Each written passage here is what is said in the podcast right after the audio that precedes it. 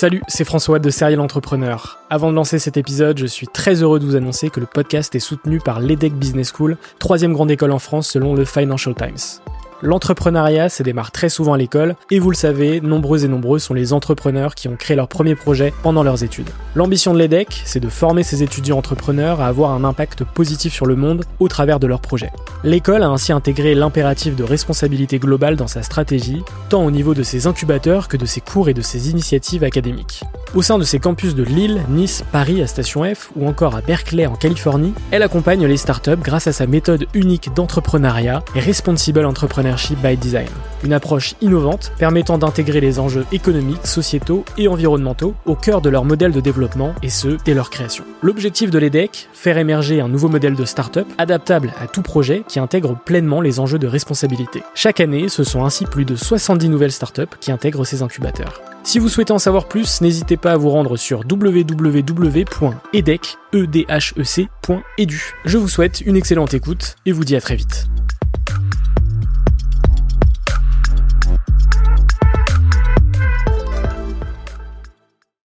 Bienvenue sur Serial Entrepreneur, le podcast des entrepreneurs.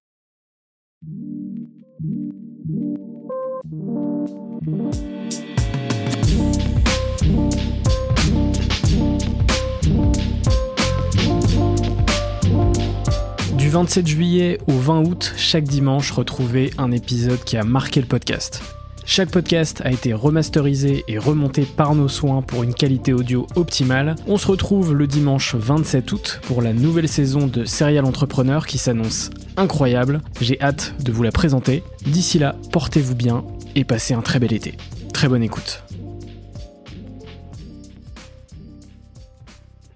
Bien bonjour Taïg, comment tu vas? Écoute, ça va super. Et toi? Très bien, je suis super content de, de t'avoir dans le podcast. Bah écoute également, vraiment. Moi j'ai j'ai 25 ans, j'ai créé ce podcast en 2017 euh, et l'idée c'était de mettre en avant toute la diversité de l'entrepreneuriat en France et du coup je suis vraiment super content de, de t'avoir aujourd'hui dans ce podcast puisque tu as un parcours de dingue.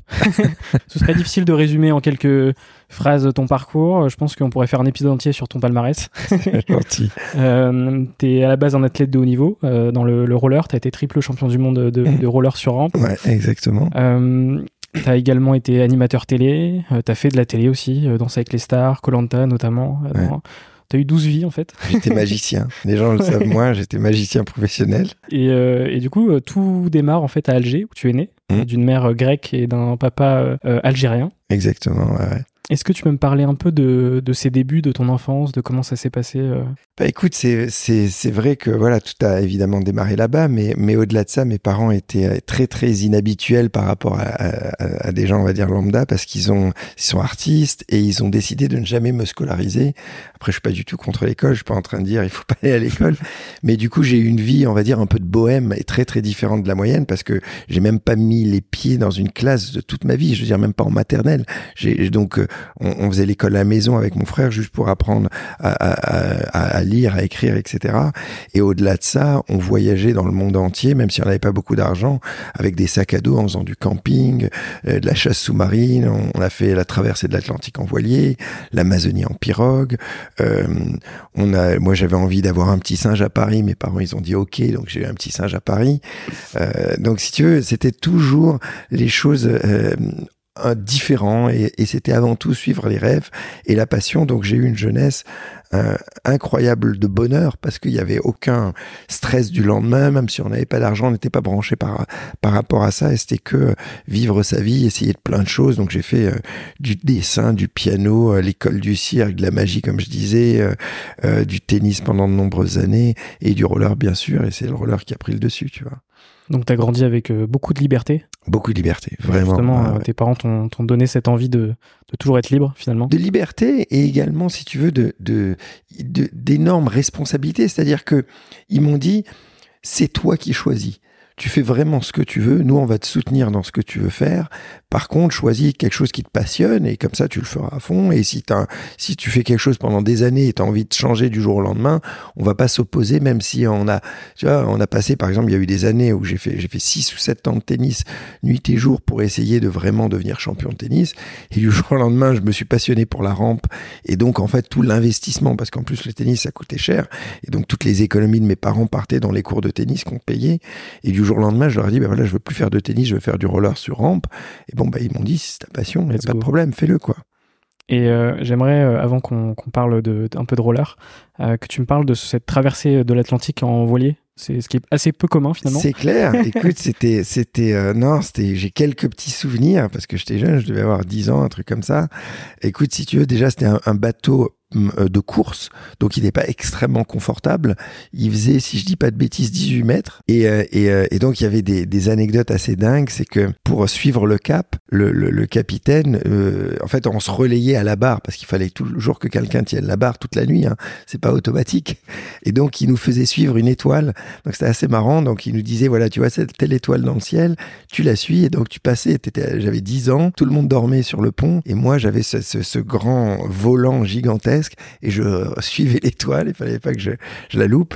Après, il y a eu d'autres anecdotes. Il y avait, je me rappelle qu'il y avait les poissons volants. Euh, hmm. C'est des poissons qui ont des ailes et qui, et qui sortent de l'eau et qui volent au-dessus de l'eau. Donc, c'est un sort de balle incroyable, magique. Et il y en a parfois bah, qui volaient trop haut et qui tombaient sur le, sur le pont, sur le pont du bateau. Et du coup, on, on, on, les mangeait. Qu'est-ce qu'il y avait d'autre comme anecdote? On nous attachait parfois et on, se, on se jetait à l'eau derrière le bateau. Alors, il fallait, il fallait bien attacher parce que au milieu de l'océan, euh, il faut surtout pas euh, perdre le bateau, mm. sinon, sinon c'est quasiment fini. Et donc, on s'attachait, on, on se jetait à l'eau et on se retrouvait comme ça, comme en, ski nautique derrière le bateau attaché. Ça, c'était assez drôle. Et il y a eu juste une anecdote qui, qui a failli être un drame, mais Heureusement, ça s'est pas fait. Je dormais dans un sac de couchage sur le ponton, sur le pont, je veux dire, à, la nuit, et on était dans une énorme tempête. Donc, quand je dis énorme tempête, c'est-à-dire que le bateau, il se retrouve quasiment à 45 degrés, avec le mât qui va toucher l'eau, etc. Et, et, et, du coup, j'ai commencé à glisser. Je m'en suis pas rendu compte. J'ai commencé à glisser et j'allais sortir en pleine nuit du bateau.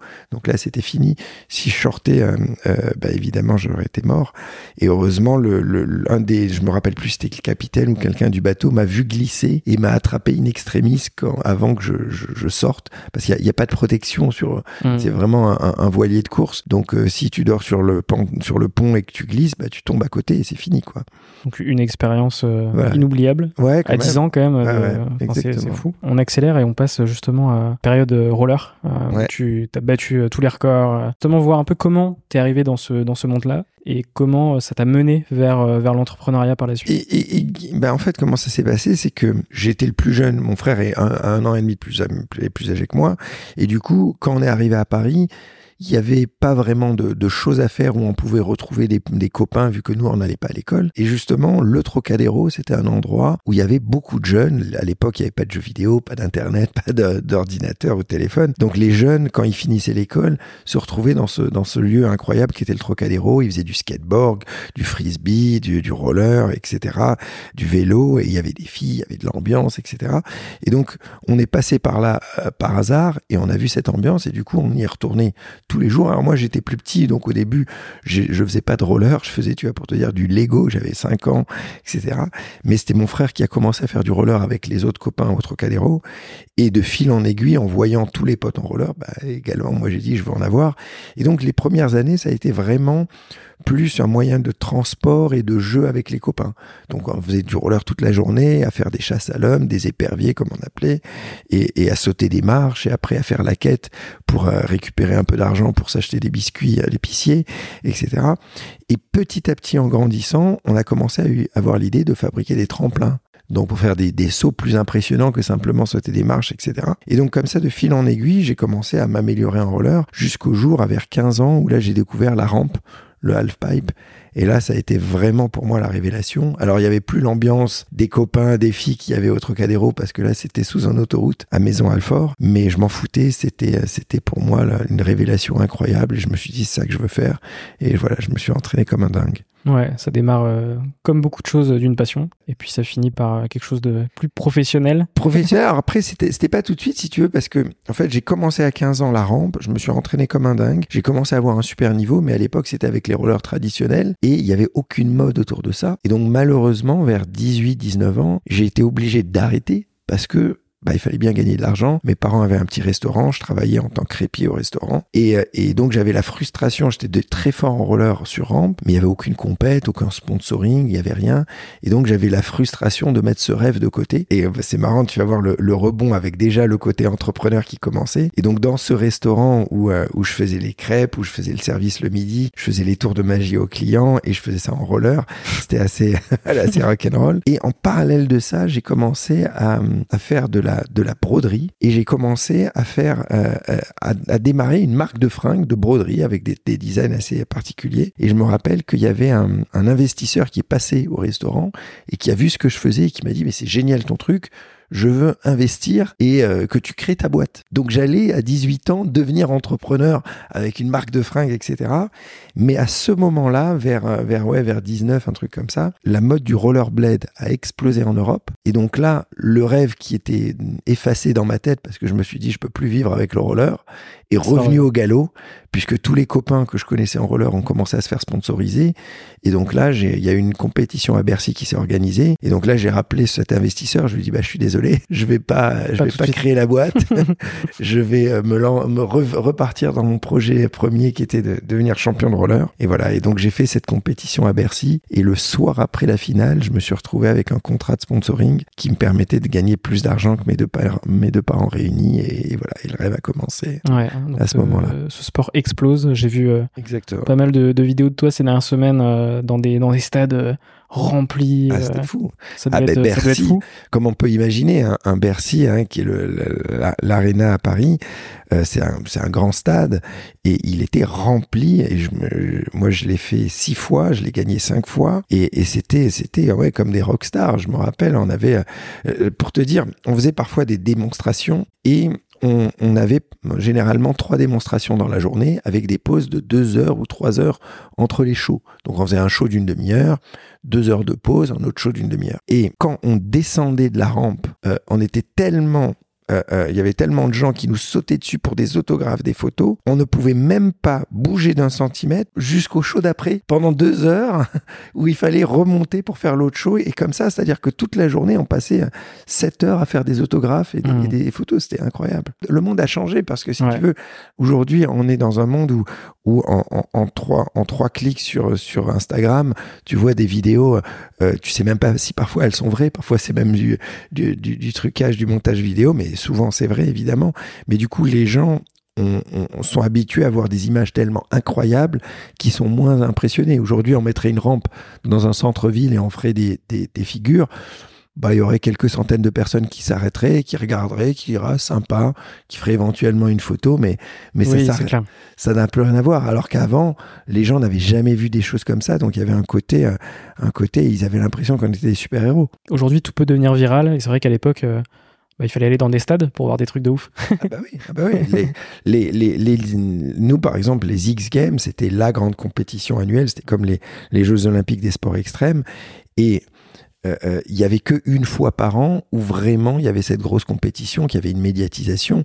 Donc tous les gens qui étaient fans de sport extrême, ils pouvaient pas le voir sur Internet. Il y avait rien sur Internet. C'était s'il fallait prendre son billet aux X Games, y aller physiquement ou regarder euh, sur ESPN le jour J de la compète. Alors on fait un saut dans le temps. Mmh. on arrive en, en, 2013 et les prémices de, de On-Off. Entre temps, t'as fait beaucoup de choses. T'as eu ton émission de télé, Take Show. Ouais. Euh, t'as justement été dans des émissions de télé. T'as été magicien, comme tu l'as dit. T'as fait plein de choses. Ouais, ouais, c'est vrai, c'est vrai. Ça mériterait Après, un, ils ont un épisode entier sur ça. Ils n'ont pas toujours réussi, hein, si Oui, oui c'est clair. Mais... J'ai eu même des boîtes qui ont, qui ont eu des échecs, etc.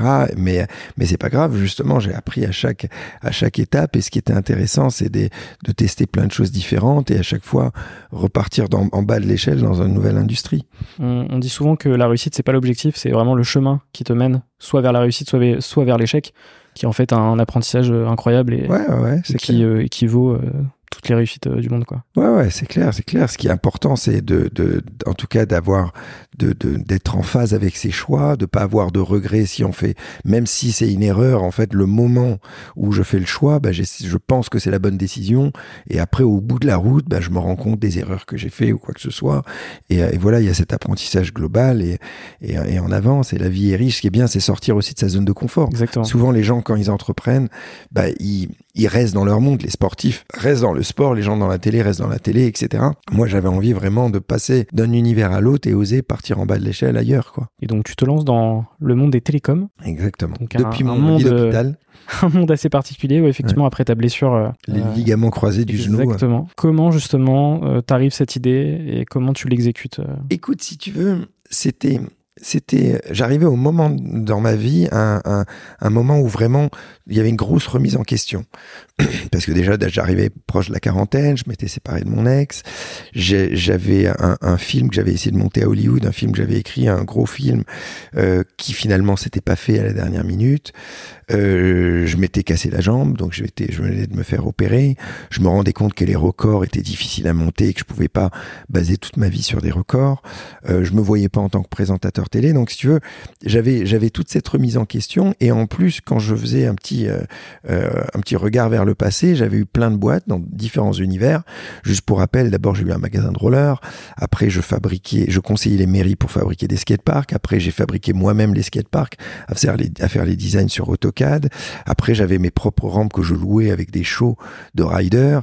Après, j'ai eu des, des, des, gammes de papeterie sous licence. J'avais acheté l'image de Tony Parker, Matt Pokora, Christophe Maé, Nintendo, MTV et je fabriquais les agendas, les cahiers, les classeurs, les stylos qu'on vendait à Carrefour, Leclerc, etc. Après, j'ai eu une boisson énergétique avant que Red Bull se lance en France comme Red Bull que je vendais euh, pareil en grande distribution. Après, j'ai eu des biscuits chocolatés sous licence qui finalement se sont pas lancés mais qui, qui étaient très proches. Après, il y a eu les émissions télé. Après, il y a eu les records que j'ai coproduits.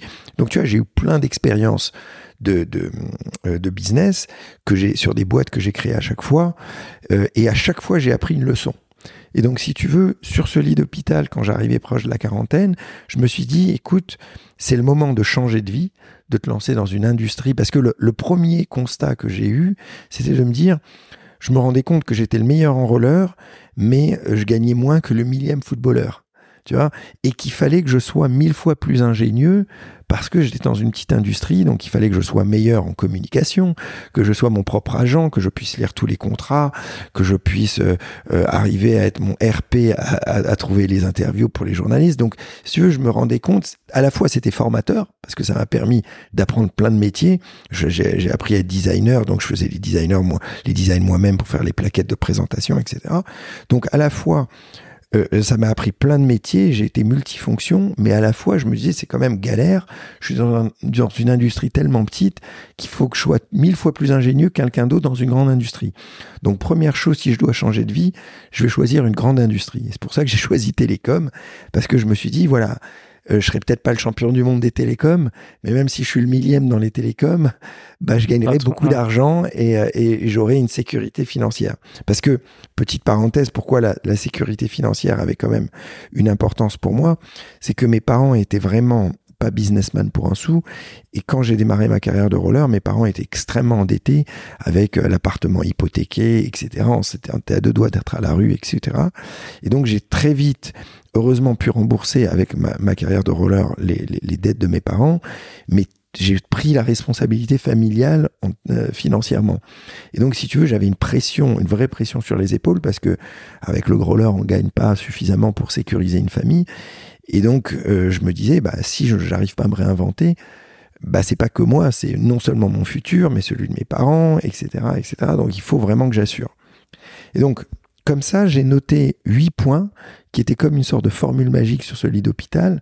Donc le premier, c'est choisir la plus grande industrie au monde, c'est pour ça que j'ai choisi Télécom. Le deuxième, c'est arriver à ubériser cette industrie parce que je me suis dit, les nouveaux géants sont ceux qui qui euh, qui sont pas propriétaires des actifs mais qui arrive à, à comment dire à, avoir la, la plus à être l'intermédiaire comme par exemple on regarde Uber ils sont pas propriétaires des voitures mais c'est le plus grand réseau d'hôtels au monde Airbnb est le plus grand réseau de euh, je veux dire Uber est le plus grand réseau de taxis je veux dire et Airbnb est le plus grand réseau d'hôtels au monde, mais ils sont pas propriétaires des murs. Et donc je me suis dit, est-ce que je peux créer le plus grand opérateur télécom sans être propriétaire des antennes Tu vois, donc ça c'était le deuxième point. Le troisième point, je me suis rendu compte que l'expérience utilisateur est roi. C'est-à-dire que si tu inventes quelque chose qui est plus simple et plus beau et qui facilite la vie des gens, ça va marcher. Le quatrième point, je me suis dit, il faut que je sois propriétaire de ma marque. Parce que quand j'avais eu, par exemple, l'image de Tony Parker et que j'ai perdu son, sa licence, j'ai eu évidemment un grand trou dans mon chiffre d'affaires. C'était un trou de 30% parce que l'image de Tony Parker était importante. Donc je me suis bien rendu compte que je peux rien construire de solide à l'avenir si j'utilise l'image de quelqu'un d'autre ou la marque de quelqu'un d'autre. Donc il fallait que je crée ma propre marque. Cinquième point, je me suis dit, il faut que cette marque soit vendable de la même façon dans tous les pays. Parce que, je reviens pour cette image de Tony Parker, Tony Parker était connu en France et aux États-Unis, donc ça se vendait bien dans ces deux pays. Si je voulais vendre au Japon, bah, ça marchait pas. Il fallait que je trouve le Tony Parker japonais. Donc je me rendais compte que même si je suis propriétaire de ma marque, si la marque n'est pas la même et vendable de la même façon dans tous les pays, ça va être compliqué. Donc ça, c'était le cinquième point. Le sixième point, c'était de trouver une distribution qui était tout de suite mondiale. Parce que, justement, ayant travaillé dans la grande distribution avec Carrefour, etc., je me rendais compte et, à Carrefour, c'était moi qui faisais les, les, les, les ventes. C'est-à-dire que j'allais personnellement, en tant que VRP à Carrefour, négocier avec l'acheteur national pour vendre les gammes de papeterie, référencer les produits, négocier les remises arrière, RFA, PP, catalogue, etc. Donc, vu que j'ai fait ça des années, que je connaissais par cœur toute cette industrie, je me rendais compte que même si on a le meilleur produit du monde, celui qui détient la distribution, c'est lui qui détient la clé tu vois. Et, moi, j'avais des super produits de papeterie, mais si euh, Walmart aux États-Unis voulait pas les prendre, et eh ben les clients les verraient jamais, tu vois. Et, on voit l'exemple avec, par exemple, le fondateur de Nike. Euh, juste pour rappel, il avait D'abord, il était le distribution d'une marque japonaise qui s'appelait ASICS, et le jour où la marque a décidé de le dégager, lui, il avait tout le réseau de distribution américain. Il a dit, bah, tant qu'à faire, je crée ma propre marque, j'ai le réseau de distribution, et c'est comme ça qu'il a créé Nike. Donc vraiment, la distribution était la clé. Donc je me suis dit, il faut que je choisisse une industrie où il y a tout de suite une distribution mondiale où je dois pas l'ouvrir petit à petit. Parce que, pour prendre l'exemple à nouveau des gammes de papeterie, si je voulais vendre dans tous les pays, mais ça, ça allait me prendre dix ans, quoi, de convaincre Walmart euh, Amérique, le Carrefour japonais, euh, israélien, chinois, c'est infernal. Et c'est pour ça que j'ai choisi le monde des applications, parce qu'avec mmh. les applications, tu donnes 30% à Apple et Google, mais tu es tout de suite dans toutes les langues et dans tous les pays. Le septième point, c'est euh, de me dire, il faut un produit digital. Parce que clairement, quand par exemple j'avais le magasin de rollers, si je voulais vendre plus de paires de rollers, fallait avoir plus de stock, plus un magasin plus grand, plus de salariés. Alors qu'un produit digital, même à 4 heures du matin, un, dimanche soir, tu peux, euh, tu peux vendre des forfaits. Et huitième point, il faut inventer quelque chose qui n'existe pas. Donc ça, c'est plus facile à dire et, et, pas à faire. Mais donc, si tu veux, c'est pour ça que cette, ce moment de ma vie était un moment de remise en question totale où je me, je me suis structuré mentalement avec tout ce que j'avais appris euh, dans ma jeunesse et j'ai mis ça sur papier et je me suis dit voilà, ça c'est la base pour trouver ta nouvelle idée. Et c'est comme ça que j'ai trouvé l'idée d'un quoi. Ouais, donc sur ces huit points, mm. tout coïncide avec euh, justement la création d'un. Exactement. Est-ce que tu peux me présenter off en deux trois bah, phrases? Alors, avant même de, de, de, de, présenter un œuf, l'idée, comment elle, a, elle, a, elle, a, elle est venue dans mon cerveau, comment elle a émergé, c'est que je me suis dit, si je dois inventer quelque chose dans les télécoms, qu'est-ce qui n'existe pas? Et je me suis rendu compte qu'on est, dans, on est dans un monde où tout est dans le cloud. Euh, nos, nos, nos, fichiers avec Dropbox, nos, euh, nos musiques avec Spotify, nos films avec Netflix, euh, nos mails sont dans le cloud. Et quand je dis dans le cloud, pour que les gens comprennent, c'est que, disons que tu n'as plus de batterie sur ton téléphone, tu peux bien regarder ton mail sur un ordinateur ou une tablette. Si tu perds ton téléphone, bah ton mail, tu peux quand même le lire même sur un téléphone de quelqu'un d'autre. Euh, tu peux regarder tes, films Netflix sur n'importe quel device parce que le compte, en réalité, il est dans le cloud. Il est, euh, il faut juste connecter sur ton compte de cette application. Et je me, suis rendu compte que le numéro de mobile, c'était pas le cas.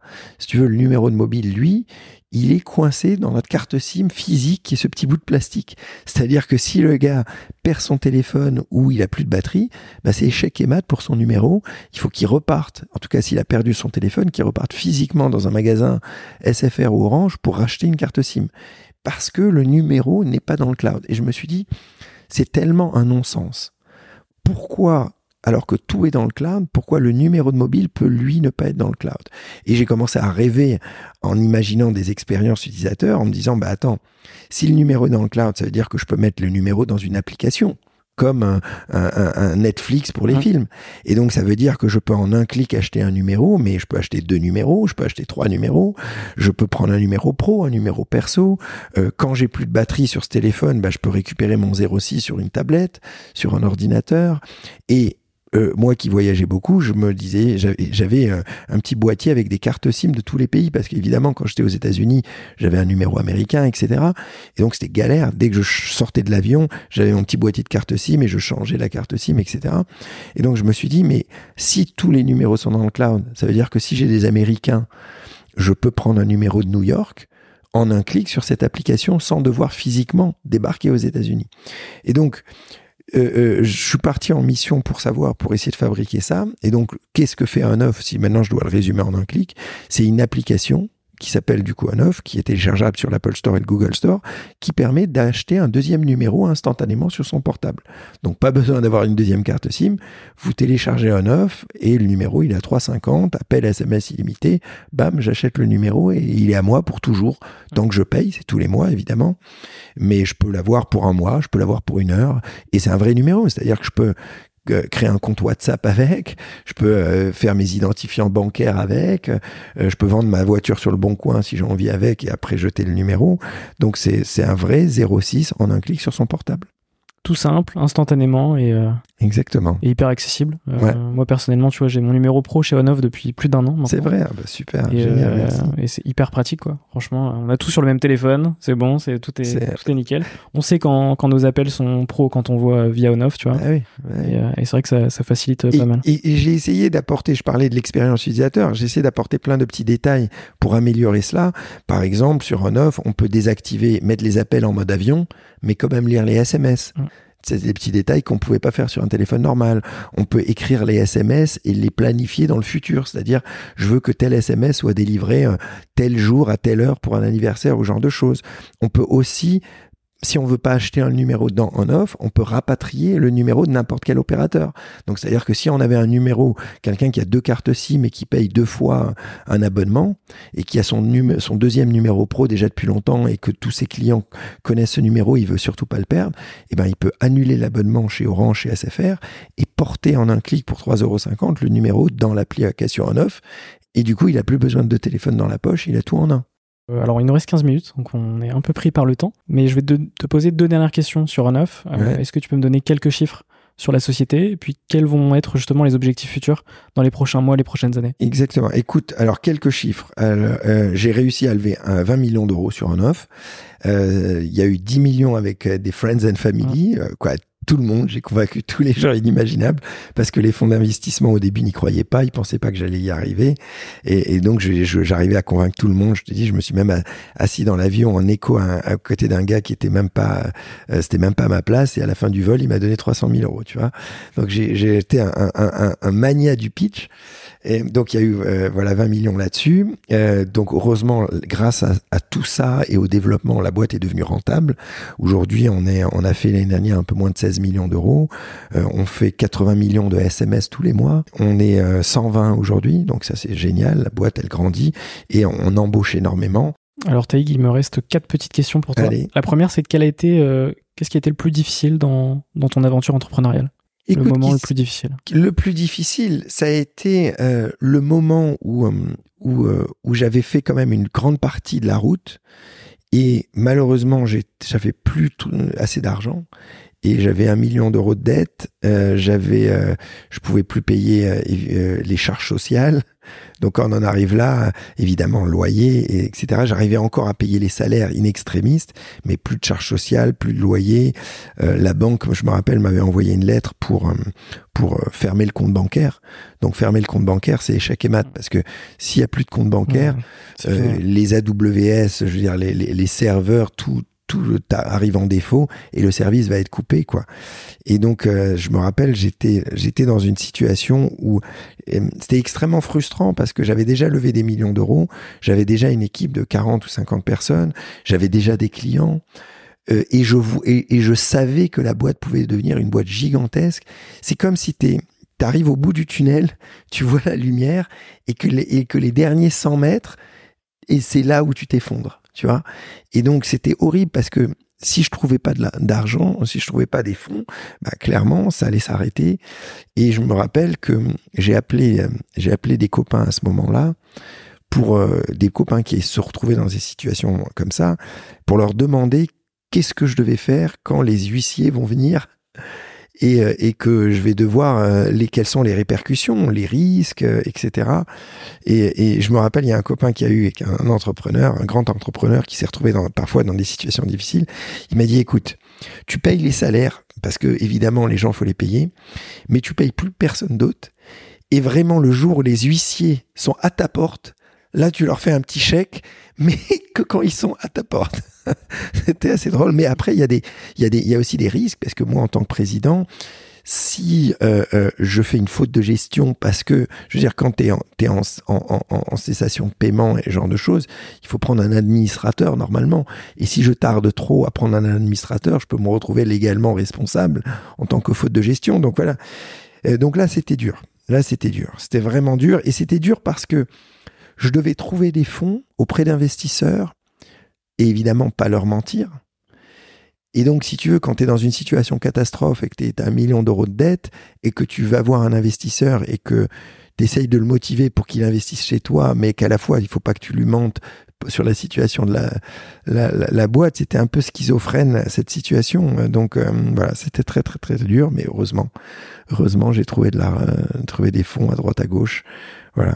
Et de quoi es-tu le plus fier aujourd'hui? Écoute, euh, euh, bah, je suis fier de, de, de, chaque étape, que chaque page que j'arrive à tourner. Évidemment, la, la, le rêve de carrière de roller, de d'être champion du monde, c'était c'était ma plus ma plus grande victoire personnelle parce que c'était un rêve de gamin euh, et c'était arriver en haut de l'échelle mondiale d'un rêve et d'une discipline. Mais mais euh, une fois qu'elle était tournée, je me suis dirigé vers d'autres rêves et euh, et la Tour Eiffel également et d'entre dans un milieu qui a rien à voir avec mon, mon autre univers. Si tu veux, au début, quand j'ai démarré un œuf, personne n'y croyait. Et même mieux que ça, quand j'en parlais dans des dîners ou quoi que ce soit, les gens rigolaient autour de la table, pensaient que je leur faisais une blague. Si tu veux, quand, quand les gens me disaient, mais qu'est-ce que tu fais maintenant? J'ai dit, bah, écoutez, je viens de créer un opérateur télécom. Réellement, j'ai eu cette, cette, situation où, les, où tout le monde rigole en pensant que je faisais une blague. Ah, très, très drôle. Non, mais sérieusement, qu'est-ce que tu fais maintenant? Mmh. Tu comprends? Donc, si tu veux, normalement, en fait, souvent quand les gens entreprennent, ils ont rencontré quelqu'un là-dedans, ils ont un co-fondeur, ils ont fait des études là-dedans, et ils ont baigné dans cet univers, et c'est très très rare de vraiment partir tout seul sans argent, euh, sans rien connaître sur son lit d'hôpital dans un mais comme quoi c'est ça, ça, ça, montre que c'est possible et ça et, et ça montre qu'avec voilà du travail, de la persévérance, de la remise en question, on peut y arriver et quel que soit son rang social, euh, puisque voilà moi j'avais aucune éducation, euh, je veux dire pas une éducation mais aucun diplôme etc. Euh, donc ça c'est hyper encourageant et, et, et j'adore transmettre tout ce genre de choses, tu vois. Je le fais souvent dans des conférences. Euh, ben, en, ici. Hein? Ici. Exactement, exactement. ici, euh, voilà, parce que ça, ça, les, les, quand on a eu toutes ces galères, ben, on a des anecdotes, comment pas craquer les moments difficiles, quoi. Ouais, justement, cette, euh, cette question d'après est reliée à tout ce que tu viens de dire, puisque c'est quel conseil donnes-tu aux personnes qui, qui se lancent ou qui veulent se lancer dans, dans l'entrepreneuriat?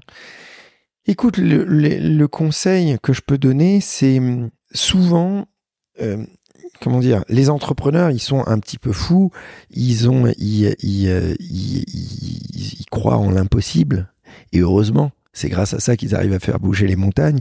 Et donc souvent, les gens qui n'entreprennent pas euh, essaye de, de, de, rationaliser tout ça et peut-être tire un peu trop vers le bas les rêves de ces entrepreneurs.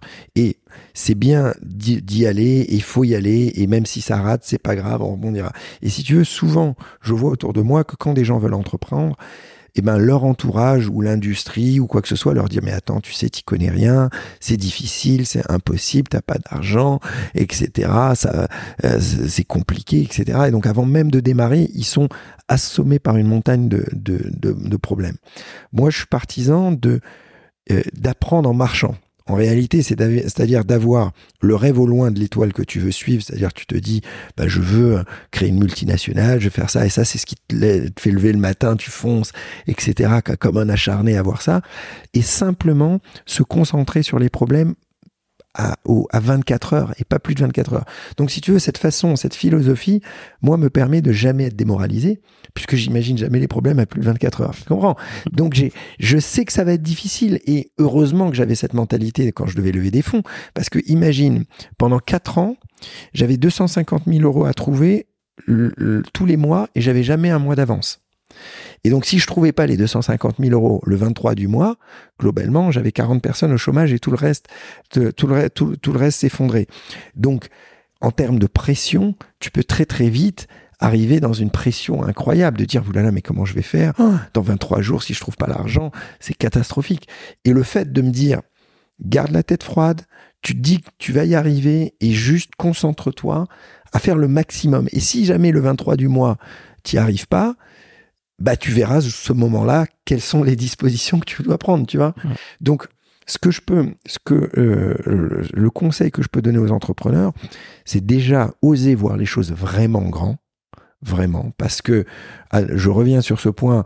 Euh, j'étais le meilleur enrôleur, mais je gagnais moins que le millième footballeur. Donc, si vous voulez créer une boîte, choisissez une grande industrie, euh, donnez-vous les moyens, et, et c'est pas plus difficile d'être dans les télécoms ou d'ouvrir un, un, restaurant en, en, bas de la rue. Euh, c'est n'importe quel projet est une galère. Je sais, mes parents ont eu un restaurant pendant sept ans. C'est difficile d'avoir un restaurant également, tu vois.